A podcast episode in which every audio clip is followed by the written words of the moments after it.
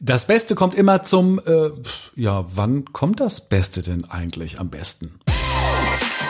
Interviewhelden, der Podcast für Fragensteller und Antwortgeber. Mit Markus Tirock. Und das bin ich. Was würdest du eigentlich davon halten, wenn ich jetzt eine etwa 15-minütige Einleitung sprechen würde und ganz zum Ende meines Podcastes erst erzählen würde, um was es heute eigentlich wirklich geht? Wahrscheinlich keine gute Idee, oder? Anderes Beispiel. Du schaust dir einen Krimi an und das Verbrechen findet erst ganz am Ende statt. Auch keine gute Idee, kommt uns komisch vor, aber merkwürdigerweise entscheiden sich viele in ihren Interviews und Podcasts genau für diese Vorgehensweise.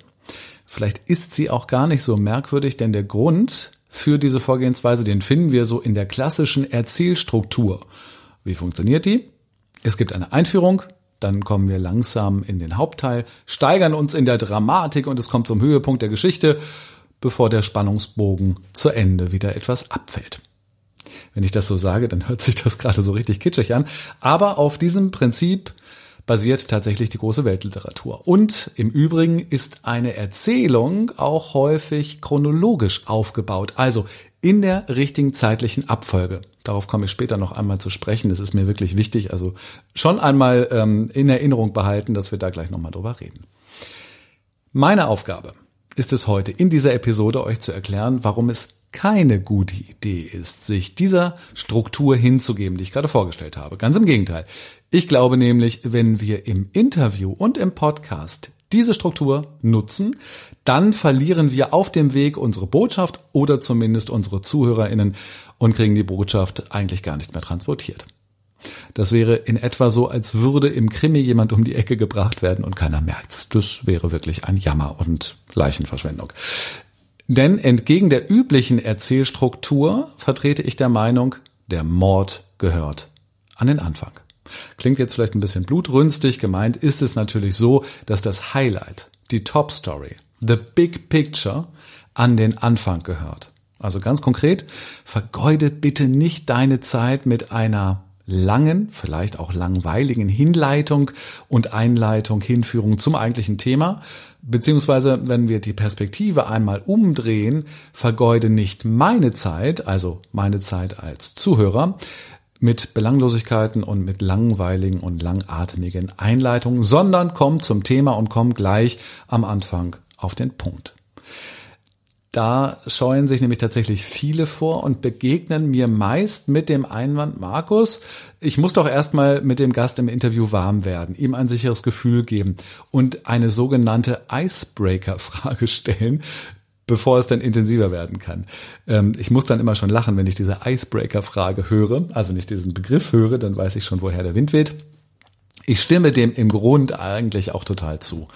Aber man muss es wirklich zu Kosten meiner Lebenszeit gehen, diese Icebreaker-Fragen oder meiner Hörerzeit eigentlich nicht, oder? Ähm, ist das nicht etwas für das Vorgespräch und gehört vor die Podcast-Aufnahme, vor das Interview, wenn noch gar keine Zuhörenden dabei sind? Also eine Sängerin singt sich ja auch im stillen Kämmerlein ein und nicht erst, wenn sie auf der Bühne steht.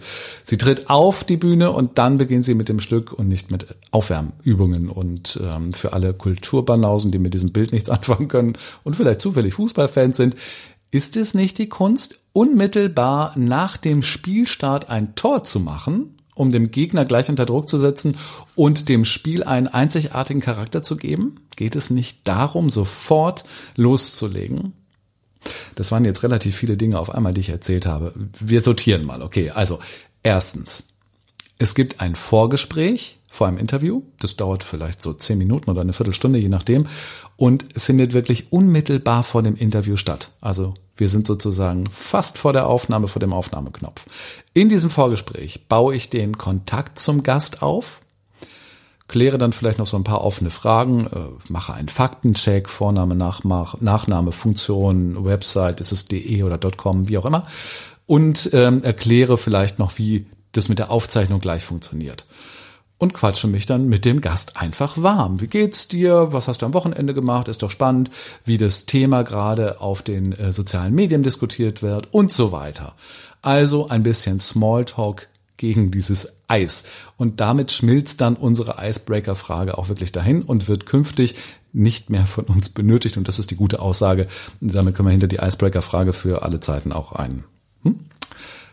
Ähm, Dings da. Kein Fragezeichen, sondern ein Ausrufezeichen, ein Kreuz, ein Haken machen. Das wollte ich sagen. Also, bisschen vorsichtig musst du allerdings sein, dass du dein Pulver im Vorgespräch nicht schon verschießt. Also nicht wirklich ins Thema einsteigen, nicht schon anfangen zu diskutieren und die richtigen Fragen zu stellen, denn sonst sagt dann anschließend der Gast solche Sätze wie, naja, ich habe dir ja eben schon im Vorgespräch erzählt, ba, ba, ba, ba. Das braucht leider kein Mensch. Äh, das schließt mich nämlich als Zuhörer total aus, weil ich bin ja als Zuhörer im Vorgespräch eigentlich noch gar nicht dabei. Also, Smalltalk, rein ins Thema und dann, ähm, also Smalltalk ja, aber eben ins Thema einsteigen, nein, das wollte ich sagen. Und wenn es dann losgeht, dann soll es auch losgehen. Mit Pauken und Trompeten. Starte also mit dem stärksten Thema ins Interview ein, das du dir vorbereitet hast, über das du gerne sprechen möchtest. Denn wir Zuhörer entscheiden ja bekanntermaßen gleich zu Beginn, ob uns das alles gefällt und ob wir dir die nächsten 15, 20, 30 Minuten auch zuhören wollen. Sei also schon am Anfang spannend, sei relevant für mich, so bekommst du mich und meine Zuhörerzeit. Denn bin ich am Anfang schon gelangweilt, dann folge ich dir wahrscheinlich nicht durch das Gespräch bis zum Ende und kriege vielleicht ein spannendes Ende auch gar nicht mit. Und wie schade wäre das denn? Du haust die Riesenstory zum Schluss raus, aber eben erst nach 45 Minuten, wenn keiner mehr da ist, weil das davor nicht die nötige Spannung oder Relevanz hatte. Das finde ich der wichtige Punkt. Ähm, man hat ja was zu sagen und das möchte man natürlich an der richtigen Stelle machen. Die ist nicht am Ende, die ist ganz am Anfang. Also, identifiziere in deiner Vorbereitung dein stärkstes Thema, bleibe nicht damit hinter dem Berg, sondern raus damit gleich zu Beginn. Ja, und natürlich soll es danach eben auch spannend weitergehen. Selbstverständlich soll es nicht langweilig werden und ich möchte als Zuhörer weiter gut informiert oder unterhalten werden. Auch da gebe ich dir natürlich recht. Und manchmal bietet sich hier die Gelegenheit an, dass man auf etwas hintießt. Also auf etwas hinweist, was es erst später, vielleicht am Schluss gibt. Das sind dann solche Sätze wie, und am Ende verrate ich dir dann noch, wie du meine Megastrategie abrufen kannst oder so etwas wie, du deinen Rabattcode für meine Gruppe bekommst. Damit verweist man auf einen späteren Zeitpunkt. Ähm, das kann man auch in der Anmoderation zum Beispiel machen, wenn man das inhaltlich machen möchte, kann man auf etwas Inhaltliches teasen im Sinne von, ähm, unglaublich, mein Gast hat sich so dermaßen ähm, verquatscht und hat ein Geheimnis rausgehauen, was wirklich noch keiner vorher gehört hat, ähm, findest du relativ am Ende der Episode. Bleib unbedingt dran. Das sind gute Momente, um damit einen Spannungsbogen aufzubauen, um auch darauf hinzuweisen. Auch wenn das eigentliche große Thema natürlich, wie ich schon gesagt habe, am Anfang platziert ist. So, bist du noch immer etwas skeptisch und fragst dich, ob der T-Rock da so richtig liegt mit seiner Empfehlung, das große Thema schon zu Beginn zu spielen? Viele machen es doch ganz anders. Ja, hast du recht. Viele schauen sich von vielen, aber leider eben auch schlechte Angewohnheiten ab. Denk mal bitte, wie viele Interviewer ihre Gäste am Anfang nicht selbst vorstellen und die Gäste bitten, das selbst zu tun. Du weißt das. Wer bist du? Was machst du? Stell dich doch mal vor. Ähm, wenn du mich persönlich, Markus, schon ein bisschen kennst, dann weißt du, dass ich darauf echt richtig allergisch reagiere. Ich krieg dann Pickel am Hals. Also, ähm, wenn du mich noch nicht so gut kennst, dann hör dir bitte unbedingt Folge 12 dazu an, Anmoderation und Vorstellung des Gastes. Ähm, denn wenn ich etwas mit den Interviewhelden erreichen möchte, dann findest du das in der Folge 12 und in Folge 5 Marketing für Erdbeeren. Da geht es genau um diesen ähm, wichtigen Bereich am Anfang, Vorstellung des Gastes. Ähm, also, was wollte ich sagen? Nur weil viele etwas auf die gleiche Art und Weise machen, ist es ja kein Zeichen dafür, dass es richtig oder richtig gut ist oder sein soll. Ganz im Gegenteil. Für mich ist das dann immer so ein Puls, genauer mal hinzuschauen und ähm, das mal in Frage zu stellen, wo alle sagen, das ist immer richtig. Ja? Und genau das tue ich in diesem Falle auf. Aber jetzt schweife ich schon ab, da wollte ich ja gar nicht hin. Also, wie kann ich belegen, dass es richtig ist, mit dem Top-Thema einzustarten? Ganz einfach. Schau dich mal in der Medienwelt um. Hier sehen wir überall genau dieses Prinzip. Zeitung machen mit dem Thema, mit dem Top-Thema ähm, auf der Seite 1 auf, großes Bild, große Überschrift, dann geht's in den Text. Und die verstecken ihr Highlight nicht auf Seite 13. Nachrichtensendung, Magazinsendung im Fernsehen, online machen genau das Gleiche. Und journalistische Texte folgen auch immer der Regel, gekürzt wird vom Ende. Also auch hier das Wichtigste ist zu Beginn und was wir nicht so als wichtig empfinden, das setzen wir nach hinten, das können wir dann eben auch wegnehmen, weil wir nicht sicher sein können, dass die Leute eben auch so lange lesen. Gleiches gilt übrigens auch für eine Pressemitteilung, wenn du mal eine geschrieben hast oder gesehen hast. Ganz vorne steht immer sofort, um was es geht. Das ist wichtig. So, ich hoffe, das war Beleg für dich genug, ähm, dass du mir hier eben auch äh, glauben kannst. Und wenn nicht, dann lass uns gerne diskutieren. Folgst du mir auf Instagram mit den Interviewhelden, dann schick mir da gerne meine Info oder auch gerne auf Facebook. Ich freue mich immer, wenn ich so Gegenpositionen auch zu hören bekomme, dann kann man sich da auseinandersetzen. Und es gibt immer einen Erkenntnisgewinn. Also für, äh, eigentlich für alle gibt es Erkenntnisgewinn, wenn es Widerspruch gibt. Von daher, widerspreche mich gerne. Ähm, oder wenn du mir nicht widersprechen möchtest, aber trotzdem dich melden möchtest über Facebook und Instagram, herzlich willkommen. Auch darüber freue ich mich natürlich sehr. So, das wichtigste Thema gehört an den Anfang. Und wie erzähle ich dann eigentlich weiter? Beziehungsweise im Interview, wie frage ich dann eigentlich weiter? Ganz zu Beginn habe ich da schon einen wichtigen Hinweis zugegeben, einen Punkt angesprochen. Ich habe von der Chronologie gesprochen. Häufig wird nämlich chronologisch erzählt. Man arbeitet sich also durch die Zeitgeschichte durch. Was hast du studiert? Was hast du dann gemacht? Und dann bist du wohin gewechselt? Dann hast du dich selbstständig gemacht. Und wie ging es dann weiter? Also immer dieses dann, dann, dann, dann. Ja, das kann man machen.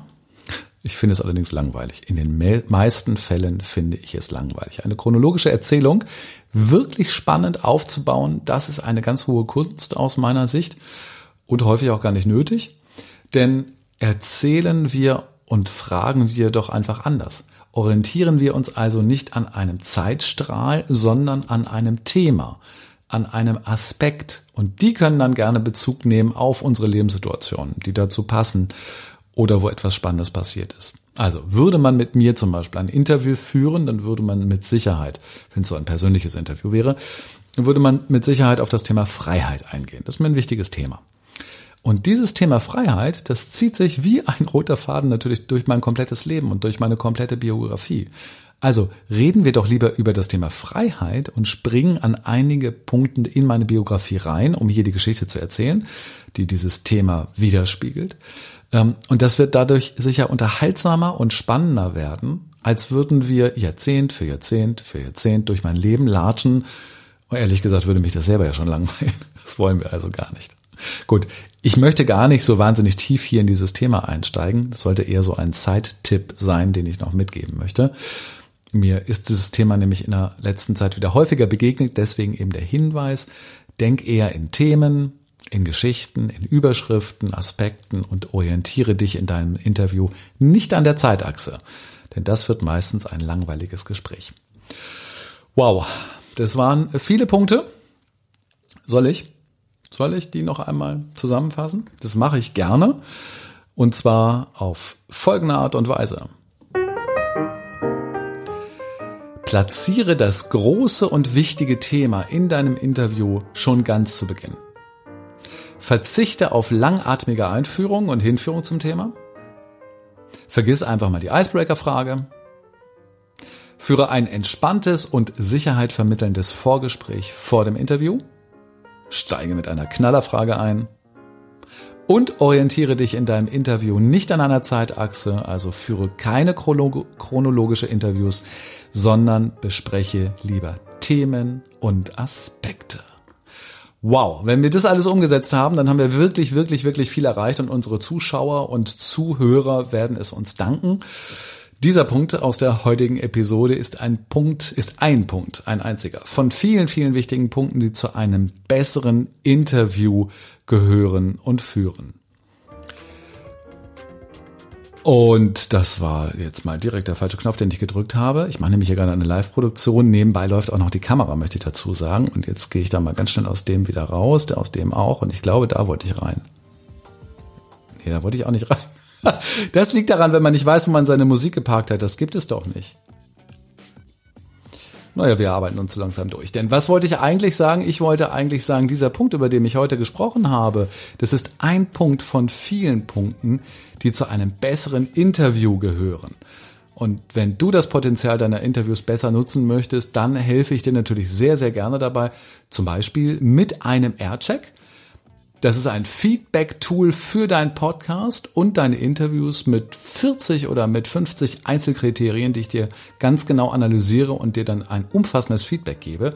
Oder mein anderes Programm, das ist das Programm Interview Shift, in dem ich dich richtig fit mache für professionelle Interviews. Von der Vorbereitung über den Fragenkatalog bis hin zur Interviewführung und zur Produktion. Und das ist ein richtig großer Schiff. Und wofür das Ganze?